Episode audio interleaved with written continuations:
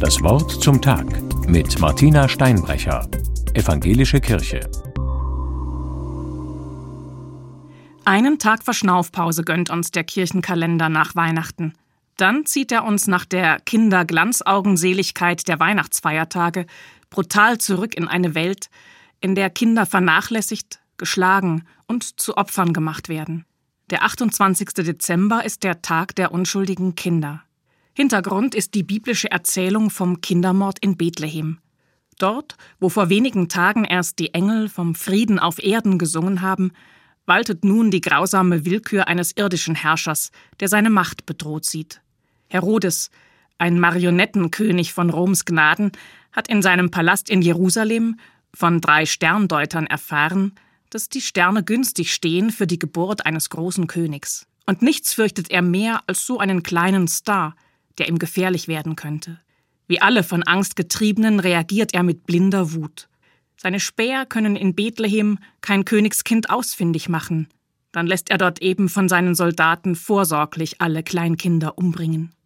Mir stockt der Atem, wenn ich mir vorstelle, welche Szenen sich da abgespielt haben. Aber leider ist es bis heute bittere Realität. Unschuldige Kinder werden zu Opfern gemacht.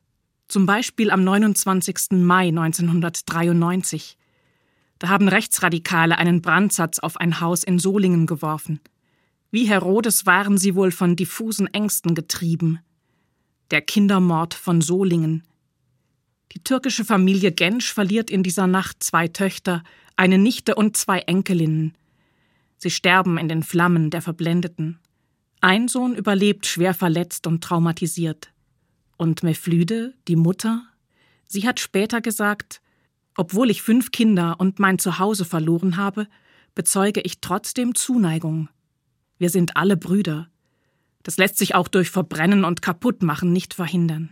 Ich weiß nicht, woher diese Frau ihre innere Stärke genommen und wer ihr diese Kraft gegeben hat.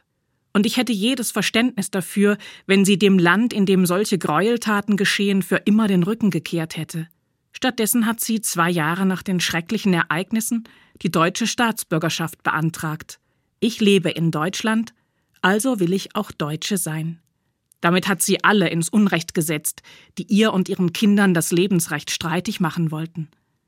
Eine großartige Frau und Friedensbotschafterin. Im Oktober ist sie mit knapp 80 Jahren gestorben. Für mich gehört sie unbedingt zu den Menschen 2022, an die in diesen Tagen so viel erinnert wird.